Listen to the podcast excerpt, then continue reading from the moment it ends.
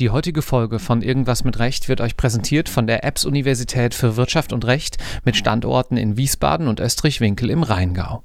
Seit 2011 bringt die private Universität angehende Juristen auf die Karriereleiter und das mit großem Erfolg.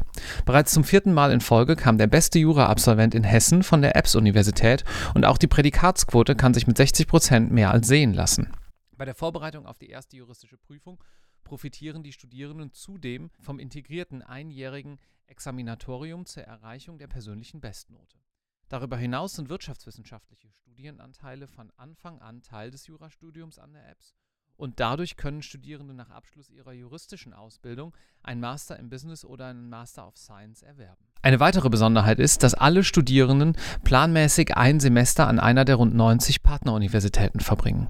Wer also einen Blick über den Tellerrand riskieren möchte und sich für ein privates Jurastudium begeistern kann, sollte unbedingt auf www.apps.edu vorbeischauen oder im entsprechenden Profil auf LTO Karriere. Vielen Dank an die Apps für den Support von dieser Folge Irgendwas mit Recht und nun viel Spaß.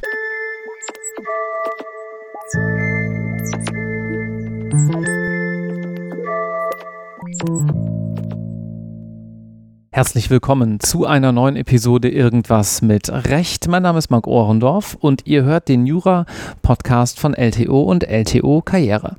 Dies ist der dritte Teil unseres Arbitration Specials und ich habe die Freude, mal wieder im schönen Frankfurt mit herrlichem Blick auf die Skyline und blauem Himmel zu sitzen und mich mit Anna Massauer zu unterhalten. Hallo Anna. Hallo Marc, schön, dass du da bist. Danke, äh, dass ich hier sein darf, mal wieder. Wir wollen heute sprechen über, ja, Schiedsrecht. Das ist klar, das sagt der Titel.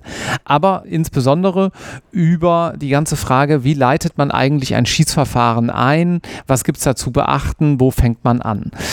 In dieser und der nächsten Episode reden wir auch ziemlich viel über psychologische Komponenten und die Frage, warum machen eigentlich Menschen das, was sie tun? Wann kann man einem Zeugen glauben in einem Verfahren? Das ist ja nicht nur im Schiedsverfahren relevant, sondern auch in staatlichen Gerichtsverfahren. Und da hast du mir eben im Vorgespräch eine ganz interessante Geschichte auf Basis eines Buchtipps erzählt, so nach dem Motto, ja, der Typ, der erklärt, warum Menschen tun, was sie tun. Kannst du das nochmal kurz wiedergeben? Das ist ja ein spannender Anfang. Es geht um äh, ein Buch, das heißt Behave von Robert Sapolsky und der beschreibt, was passiert im Körper, bevor man eine Handlung unternimmt oder eben unterlässt. Und fängt an im Kopf und geht dann über die äh, Teenage-Jahre zur Kindheit, zur Zeit im Bauch, zu genetischen Veranlagungen, zu, äh, was haben die Neandertaler gemacht, mhm. so ungefähr. Relativ dickes Brett, aber alles vor dem Hintergrund, was bewegt uns eigentlich etwas zu tun. Sehr spannend, lohnt sich, kann ich nur empfehlen. Na, sehr gut. Dann gucken wir mal, wie wir den Bogen geschlagen kriegen zur Einleitung eines Schiedsverfahrens. Ob man einleitet oder nicht. Ob man einleitet oder nicht. Vielleicht auch dahingehend, dass es da gar nicht so komplexe äh, Schritte braucht wie in diesem schönen Buch, um zu verstehen, was die Parteien bewegt. Denn meistens geht es ums Geld, meistens will der eine was vom anderen. Wir haben es auch schon in den letzten Folgen angeschnitten wann beginnt so formell gesehen eigentlich so ein Schiedsverfahren? Genau, also da muss man wieder unterscheiden zwischen einer institutionell administrierten Arbitration und einer Ad-Hoc-Arbitration. Aber jetzt mal angenommen, man hat eine Institution im Hintergrund, dann ist es tatsächlich relativ einfach, insbesondere weil das bei Cross-Jurisdictional Matters im Zivilverfahren ja relativ komplex ist. Ja? Also wenn man eine Klage einleiten will gegen einen Beklagten, der schieß mich tot, in China sitzt, dann muss man ja die Auslandszustellung irgendwie bewirken. Und das läuft dann alles über wahnsinnig komplexe Rechtswege. Und beim Arbitration, jedenfalls, wenn es institutionell administriert ist, dann schickt man halt einen Sechsseiter an die Institution und die Institution schickt es an die Gegenseite. Sehr viel einfacher. Mhm. Und der immense Vorteil daran ist, dass man diese Auslandszustellung eben nicht selber bewirken muss, sondern in dem Moment, wo man als Kläger seinen Sheets Request, Request for Arbitration heißt das auf Englisch, oder Notice of Arbitration, ähm, in dem Moment, wo man das an die Institution schickt und die Institu Institution diesen erhält, gilt das Verfahren als eingeleitet. Und das ist auch die verjährungshemmende Handlung in dem Sinne. Also man muss nicht zustellen, es muss auch nicht demnächst zugestellt mhm. werden, sondern man muss einfach seinen Request bei der Institution hinterlegen und das reicht aus für den Beginn des schiedsrichterlichen Verfahrens. Und das ist natürlich relativ einfach, weil man die Adresse der Institution kennt. Es sei denn, man hat irgendeine merkwürdige Klausel in seinem Vertrag, die man selber nicht mehr versteht, aber normalerweise sollte das der Fall sein, ja. Jetzt könnte man ja mal so ganz äh, laienartig daherkommen und sagen, ja, warte mal, dann kann ja jetzt jeder in ein Verfahren gezogen werden, in dem nur ein anderer bei einer Institution das entsprechend anhängig macht. Aber dem ist natürlich nicht so, weil man nicht vor eine Schiedsinstitution kommt, wenn man keine Schiedsklausel hat. Ne? So ist es. Hm. Also man kann das trotzdem versuchen, aber dann wird die Institution sagen, da wir sind nicht zuständig. Ja? Mhm. Also es gibt so eine Vorab-Check der Institution, ob es äh, offensichtlich keine Schiedsvereinbarung gibt und dann wird das halt, also zahlt man nur Geld. Ja? Also weil Administrationskosten muss man auch noch zahlen, wenn man das Ding einreicht. Und die werden dann halt verschwendete Lebensmühe, ja? wenn man mhm. keine Klausel hat. Was kostet so ein Spaß, Pi mal Daumen? Also das hängt von der Institution ab und vom Streitwert. Und ähm, je höher der Streitwert, desto höher die Gebühren. Mhm. Das gilt sowohl für die Schiedsrichterhonorare wie auch für die Verwaltungskosten der Institution.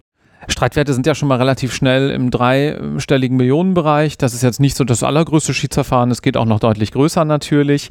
Nehmen wir mal so ein, ich weiß nicht, ob man das mittelgroße Schiedsverfahren nennen darf, für irgendwie 300 bis 500 Millionen. Ist das realistisch, das als mittelgroß zu bezeichnen? Ja, das ist schon groß. Ist schon groß? Ja. Okay. Also 300, 300 Millionen ist schon groß. Okay, 300 Millionen große Schiedsverfahren. Ballpark. Was kostet so ein Spaß? An Anwaltskosten oder an Verfahrensgebühren? Sowohl als auch. Verfahrensgebühren kann ich dir nicht sagen, aber das ist dann im Vergleich lächerlich. Also mhm. weiß ich nicht, 100.000, aber das sind also geraten, mhm. ja, wirklich geraten.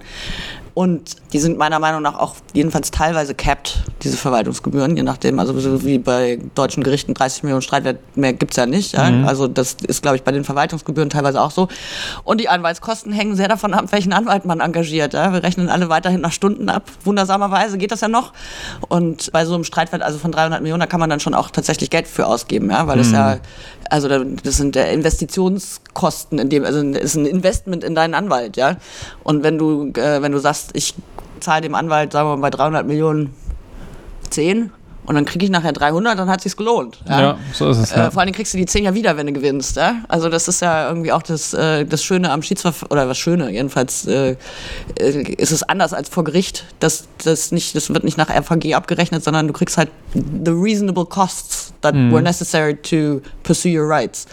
Und das ist äh, im Ermessen des Schiedsgerichts und da, also ich habe jedenfalls bisher noch einmal waren wir kurz davor zu kürzen, weil es tatsächlich so unterschiedlich war. Ja, da waren die Kläger waren, aber es ist natürlich auch irgendwo klar, Kläger haben meistens höhere Kosten als die Beklagten, weil die ja Beweislast tragen und deswegen auch mehr machen müssen. Mhm. Und dann hängt es auch bei 300 Millionen davon ab, was, um was geht es denn. Ja? Also wenn es ein Anlagenbauprojekt in äh, China ist, wo irgendwie, weiß ich nicht, Gas produziert wird oder verarbeitet wird in irgendeiner Art und Weise, dann ist das ein anderer Streit, als wenn ich eine Vertragsklausel auslege. Ja? Alleine vom, vom Volumen, vom Umfang, mhm. ähm, mhm. von den Dokumenten, von Experten, von was man dann alles braucht für sowas. Ja? Ganz kleiner Ausflug also nochmal kurz ins Kostenrecht, vielleicht auch für die Zuhörenden, die jetzt noch nicht so weit im Studium sind oder im Referendariat. Im Studium hat man damit ja eigentlich noch weniger zu tun.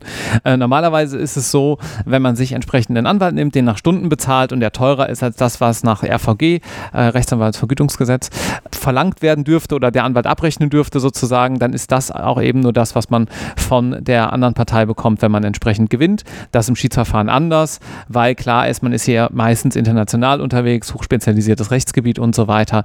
Da kann man dann eben auch auf Stundenbasis, wenn ich richtig verstanden habe, den gesamten Betrag von der Gegenseite wiederbekommen. So ne? ist es. Mhm. Okay, also keine Angst, Baumbachsche Formel und so weiter äh, kommt hier nicht vor.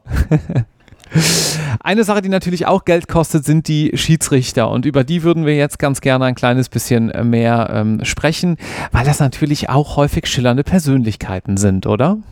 Ja, also äh, vielleicht noch mal einen Schritt zurück. Also weil mit der Einleitungsanzeige äh, ist es auch so, dass der Kläger jeweils seinen Schiedsrichter benennt und dann gibt es eine mhm. Antwort und da wird dann von der beklagten Seite der Schiedsrichter benannt und normalerweise benennen dann die beiden einen Dritten. Also das ist so der Prozess oder eine Dritte. Und ja, also schillernde Persönlichkeiten, aber also der Vorteil ist ja, dass man eben beeinflussen kann, wer da sitzt, ja. Und es ist tatsächlich auch psychologisch so ein wahn, also wirklich wichtiger Schritt, weil du halt dadurch den, den Ablauf des Verfahrens jedenfalls hoffentlich in eine gute Richtung mitbestimmen kannst. Ja? Und dann hängt es nicht nur davon ab, was kann der oder die, also ist das fachlich kompetent, hat er die richtigen Rechtskenntnisse, sitzt der irgendwie nebenan, kenne ich den gut genug, habe ich den schon mal gesehen, ist der irgendwie renommiert, so, ja das eine. Und dann ist aber auch das andere, was macht denn dann die Gegenpartei? Ja? Mhm. Und wie ergänzen sich die beiden oder wie ergänzen sie sich eben auch gerade nicht? Und dann das noch, also für mich jedenfalls am allerspannendsten ist immer die Frage, wer macht denn dann Vorsitz? Ja? Mhm. Weil du brauchst dann irgendjemanden, der Das hängt dann auch wieder sehr davon ab, wer die anderen beiden schon sind. Ja? Also braucht man jemanden, der vermittelt zwischen den beiden? Braucht man jemanden, der sehr strikt in der Prozessführung ist? Braucht man jemanden, der ganz im Gegenteil sich eher zurückhält und die beiden Parteischiedsrichter machen lässt? Und das kommt mit der Zeit und Erfahrung, dass man solche Sachen einfach, ja, jedenfalls ein bisschen besser weiß. Und wenn man es selber nicht weiß, dann weiß man irgendwann, wen man anruft und fragt, der das dann hoffentlich ein bisschen besser weiß. Und was sind so die Anforderungen an den Schiedsrichter? Also eben sagte ich, das eine ist Kenntnis des Sachgebiets, würde ich jetzt mal sagen. Also ich mache ja selber sehr viel Gaspreisrevisionsverfahren. Da gibt es nicht so viele, die das tatsächlich können. Ja, das ist so Anpassungen von Langzeitverträgen. Da muss man halt wissen, wie der Markt funktioniert und äh, was Gas überhaupt ist ja, und wie das transportiert wird und wo das verbraucht wird und sowas. Und dann gibt es so Sachen wie eben Anlagenbaustreitigkeiten. Da gibt es dann Leute, die das sehr gut können und das auch als Parteivertreter sehr gut können. Mhm. Und dann gibt es so ganz normale Vertriebslizenzverträge. Und dann gibt es teilweise Markenstreitigkeiten, also äh, Sachkompetenz. Das andere ist Rechtskenntnis, also je nachdem, welches Recht anwendbar ist. Also ich mache nicht nur deutsches Recht, gerade österreichisches Recht, Schweizer Recht, das niederländisches Recht, äh, schwedisches, also mal gucken, was der, der oder die dann als Rechtskenntnis braucht. Und dann das dritte ist eben so eine Art Verfahrensmanagement-Kompetenz. Ja? Also dass der weiß, wie so ein Verfahren, die weiß, wie so ein Verfahren Verfahren ablaufen sollte, wenn es mhm. gut läuft. Und aus prozessrechtlicher Sicht entsprechend immer diese zwei Buzzwords Impartiality und Independence natürlich, ne? Ja, richtig. Also ich sollte nicht meinen, äh, meinen Bruder benennen, ja, oder ähm, den Bruder von der Partei am besten noch. Ja? Mhm. Also das geht nicht. Also das ist, es gibt im internationalen Bereich ein, eine sogenannte IBA Guidelines on the Impartiality and Independence ähm, RBI Guidelines on, heißt glaube ich tatsächlich so, Independence and Impartiality in International Arbitration. Und da sind dann so Listen drin. Ja? Und so ein Ampelsystem, ne? Genau, Rot, Orange und Grün. Mhm. Und dann gibt es bei Rot noch Waivable und Non-Waivable. Und die Non-Waivable sind die ganz, ganz absurden, also die, das geht gar nicht. Ja? So wie wenn du den Geschäftsführer der Partei als Schiedsrichter benennen möchtest, sowas. Das geht gar nicht. Und dann gibt es Waivable Red List, wenn man da irgendwie vielleicht mal gearbeitet hat oder mit dem Fall schon mal vorbeschäftigt war, müsste ich jetzt reingucken, was da drauf mhm. steht. Und dann gibt es Orange Sachen, wo dann gesagt wird, das lieber offenlegen. Also wenn man nominiert wird als Schiedsrichter oder als Schiedsrichterin, dann legt man solche Sachen offen, wenn man denn Zweifel hat an seiner eigenen Unabhängigkeit oder jedenfalls sagt, ich bin zwar unabhängig, aber es gibt den und den Umstand, den würde ich gerne offenlegen und sagt doch dazu mal was. Vielleicht wird man ja auch dadurch dann erst unabhängig, dass man zeigt, man hat es offengelegt und das so von vornherein ausräumt. Ja, ne? also vor allen Dingen ist es schlecht andersrum, wenn man es nicht offenlegt mhm. und hinterher einer sagt, aber da, da, da, da, da und dann hast du es nicht offengelegt, dann hast du ein Problem. Ja.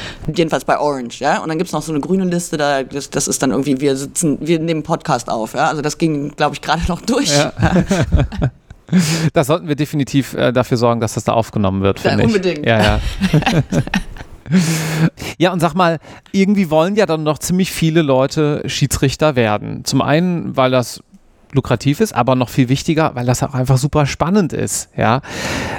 Wie wird man denn jetzt eigentlich Schiedsrichter? Vielleicht vorgelagert aber noch, fällt mir dabei gerade selbst ein, wie wählt man denn so einen Schiedsrichter aus? Also du hast gesagt, ja, mal jemanden anrufen, sich mal umhören, ein bisschen Netzwerk ist das eine, aber gibt es da auch andere Möglichkeiten? Also das sind jetzt drei Fragen auf einmal. Ja, ich habe die erste Antwort schon im Kopf gehabt, aber es macht nichts. Nein, ich beantworte gerne die erste. Das Tolle ist, am Arbitration, dass man eben beides machen kann. Ja, man kann Schiedsrichter sein und man kann Parteivertreter sein. Und beides ist bereichernd. Also ich, ich mag ich mag die Parteivertreterrolle, ich mag aber auch die Schiedsrichterrolle.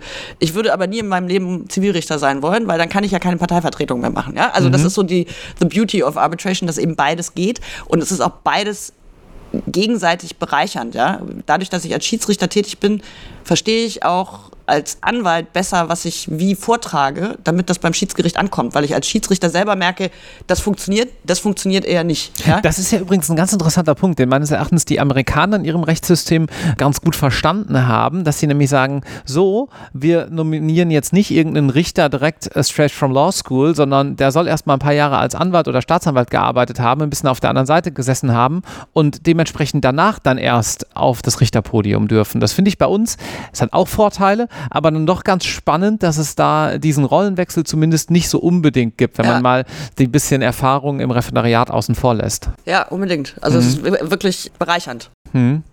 Und dann gibt es ja auch noch die dritte Rolle, Secretary to the Tribunal. Ja, da kommt man dann schon, wie, wie wird man denn eigentlich Schiedsrichter? Ja, also hilfreich, so Secretary-Jobs zu haben. Dafür ist hilfreich, in der Kanzlei zu arbeiten, wo es jemanden gibt, der als Schiedsrichter schon tätig ist. Also irgendein so älterer Herr oder ältere Dame, die regelmäßig benannt wird, wo man lernen kann, wo man zugucken kann.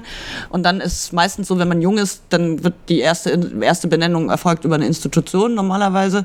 Kleiner Streitwert, wahnsinnig komplexe Sachverhalte, aber es geht halt um wenig Geld. Ja?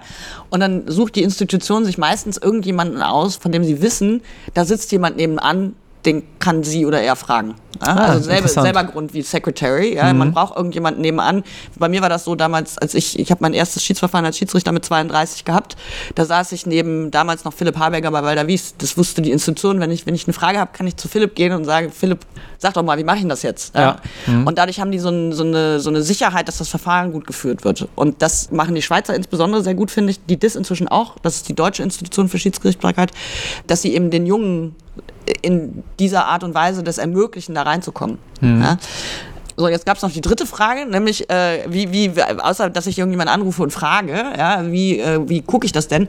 Es gibt inzwischen ganz viele Datenbanken von, von Schiedsrichtern und insbesondere was so Konfliktprüfungen angeht, ist, ähm, ohne jetzt Werbung zu machen, aber die sind wirklich gut, ist Jus Mundi. Das ist so eine relativ neue Website von, ich meine, Franzosen irgendwie gegründet, die sich auf die Fahne geschrieben haben, dass da jetzt, also nicht nur alles, was nicht bei Sex auf den Bäumen ist, veröffentlicht wird. Ja? Also wenn man irgendwo einen Schiedsspruch hat, der irgendwo im Public Domain ist, dann findet man den dort.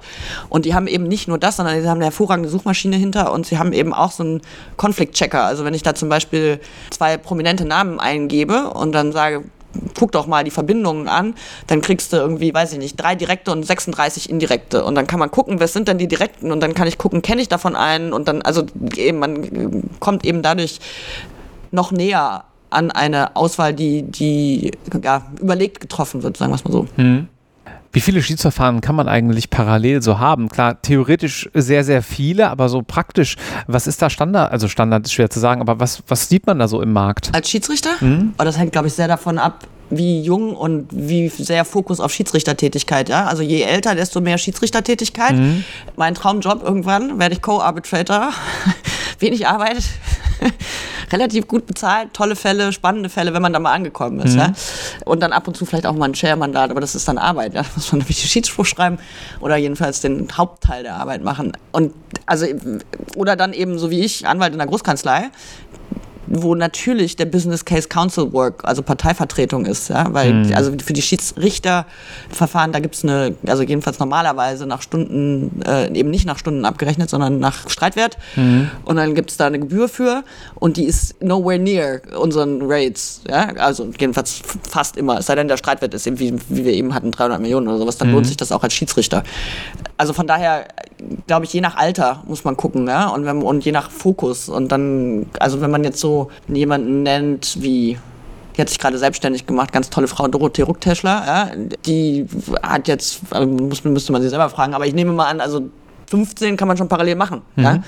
Vielleicht auch 10, 10, 10 15 würde ich mhm. schätzen, weil man das ja, man kann das ja staffeln. Man ist ja der Herr seines eigenen Verfahrenskalenders in diesen Fällen und ist nicht davon abhängig, dass das Gericht einem irgendwas vorschreibt. Von daher kann man das, glaube ich, ganz gut äh, so hinkriegen, dass es nicht alles gleichzeitig äh, wahnsinnig viel wird in allen Verfahren parallel. Ja. Also auch an der Stelle natürlich was komplett anderes als so ein Richter beim staatlichen Gericht, der vielleicht zwar am OLG oder ja am BGH dann ein, zwei, drei Dutzend äh, Verfahren betreut, aber dann doch hier am AG oder LG, wo es eher in die Hunderte geht. Ja, ne? nein, gar nicht vergleichbar. Mhm.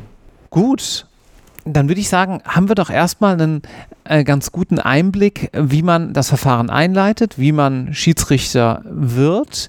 Ich höre so ein bisschen raus, naja, man muss schon von den Guten lernen, wenn man das so zusammenfassen darf.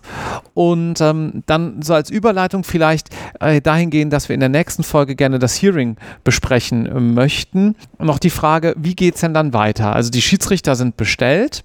Und jetzt, hast du gerade schon angedeutet, gibt es so eine Art Verfahrenskalender. Man einigt sich mit den Parteien, wie das so ungefähr ablaufen soll. Und dann irgendwann gibt es gegebenenfalls auch ein Hearing. Kannst du da noch mal ein bisschen mehr drauf eingehen? Äh, ja, also ich meine, im Endeffekt auch da, Schiedsrichterauswahl Nonplusultra, ja. Also wenn, wenn es gut läuft, dann trifft man sich relativ bald am Anfang, nachdem die Schiedsrichter äh, benannt worden sind, äh, mit den Parteien und den Parteivertretern und bespricht, wie das Verfahren ablaufen soll. Wenn man schon ein bisschen was weiß von dem Streit, das hängt ein bisschen davon ab, der Request for Arbitration kann sechs Seiten haben, der kann aber auch 150 haben. Mhm. Ja? Und wenn man 150 hat, dann hat man jedenfalls schon mal eine Ahnung, worum es geht. Bei sechs ist es ein bisschen schwierig. Ja? Aber dann kann man, man kann eben dieses Verfahren dann so strukturieren, dass der Streit möglichst effizient zu einer Lösung geführt wird. Und dafür braucht man eben Leute, die, das, die diese Flexibilität dann auch nutzen. Ja? Ich, mir, braucht, mir braucht keiner sagen, ZPO analog will ich nicht, ja? sondern ich will irgendjemanden, der die weiterdenkt als sowas. So und dann, wenn das gut läuft, dann eben, dann hat man danach eben diesen Verfahrenskalender, der aufgesetzt wird und dann läuft es normalerweise wie vor, also jedenfalls in so einem Standardverfahren würde man dann eine Klage haben, eine Klageantwort. Dann gäbe es eine Phase von Document Production. Das ist so ein bisschen, also etwas mehr als ich meine, es ist 142 ZPO-Vorlage von Unterlagen, äh, aber sehr beschränkt immer noch. Ja? Beschränkte mhm. Kategorien von Dokumenten, die die Gegenseite dann vorlegen muss. Und dann gibt es eine Replik und eine Duplik und dann gibt es ein Hearing. Ja? Also so eine normale Struktur und danach gibt es eventuell noch einen Post-Hearing-Brief und dann gibt es irgendwann einen Schiedsspruch. Sei denn, man vergleicht sich irgendwann zwischendran, das wäre am allerbesten für alle. Wann wird sich dann am häufigsten verglichen? Ich habe eine Vermutung. Also entweder ganz am Anfang oder kurz vorm Hearing kurz vorm Hearing. Ja, weil man dann die Kosten noch vermeiden kann vom Hearing. Hearings sind teuer, also gerade in diesen großen Fällen. Stell dir mal vor, da sitzen drei Schiedsrichter.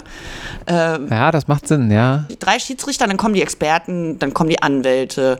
Also ich weiß nicht, wie viel, also es gibt in diesen Großverfahren, wie viel die Mandanten da pro Stunde zahlen, um dieses Hearing zu halten, ist schon, also lohnt sich es vorher zu machen. Ja, auf, das ist ein interessanter Unterschied zum staatlichen Gerichtsverfahren. Wenn man sich da anschaut, wenn ich mich jetzt gerade nicht irre, wir müssen nochmal die Statistik raussuchen und liefern die gegebenenfalls in den Shownotes nach, meine ich mich zu erinnern, dass sich dort vorm Hearing fast gar nicht verglichen wird ich meine, klar, kostenmäßig macht das halt auch alles nicht so einen großen Unterschied. Ja. Beide sind natürlich dann auch gepreppt, wollen sozusagen erstmal auch zeigen, was sie können. Gerade auch so ein bisschen von Anwaltsseite, ne? mhm. ne? so ein bisschen das Problem Anwalt-Mandant und so weiter. Wenn dann aber das Hearing rum ist und der Richter zweimal mit der Augenbraue gezuckt hat und sagt, na, wir müssen mal gucken, wie das ausgeht, dann steigt auf einmal die äh, Vergleichsquote wieder. Das ist aber ja eben eher, also das ist ja noch keine Zeugeneinvernahme bei Gericht. Das ist ja erste mündliche Verhandlung, ist ja meistens irgendwie vorläufige Einschätzung der Sache und Rechtslage. Ja, guter ja? Punkt. Ja, und wenn klar. man das mhm. vorzieht, also auch das, das ist ja bei dem Schiedsverfahren möglich, kann man ja mhm. machen, kann man ja sogar einbauen als eigenes Fenster. Ja? Ich hätte gerne eine vorläufige Einschätzung der Sach- und Rechtslage nach Klage und Klageantwort, anstatt dann das alles mhm. andere noch weiterzumachen, mhm. kann man ja machen. Ja? Mhm. Ähm, ich glaube, in den DIS-Regeln, das ist eine der wenigen äh, Schiedsregeln, die tatsächlich drinstehen haben, das Schiedsgericht soll zu jeder Zeit auf einen Vergleich hinwirken oder irgendwie sowas ist der Wortlaut. Das gibt es in kaum einer anderen Institution, aber nichtsdestotrotz ist das natürlich gerade im deutschrechtlichen Raum und auch in der Schweiz, ich glaube vom Handelsgericht in Zürich werden 85 Prozent der Fälle werden verglichen, ja, nach der vorläufigen Einschätzung der Sach- und Rechtslage. Da heißt das, glaube ich, das heißt nicht Güteverhandlung, sondern das heißt, Referentenaudienz heißt das, genau. Also in der Schweiz gibt es die Referentenaudienz. Äh, das kann man beim Schiedsverfahren genauso machen. Könnte sich lohnen. Wieder was gelernt. Jetzt weiß ich, was eine Referentenaudienz ist. Herrlich. 16.000 Euro Frage bei Weltmillionär. Irgendwann wird es kommen. Gut, liebe Anna, vielen Dank für die Einblicke und ich empfehle euch, wenn ihr das hier vielleicht in etwas fernerer Zukunft nach dem Jahr 2021 hört, jetzt sofort die Folge 4 anzuklicken, denn dort unterhalten wir uns über das Hearing an sich, was wir gerade schon angeteasert haben. Bis dann, danke, ciao. Tschüss.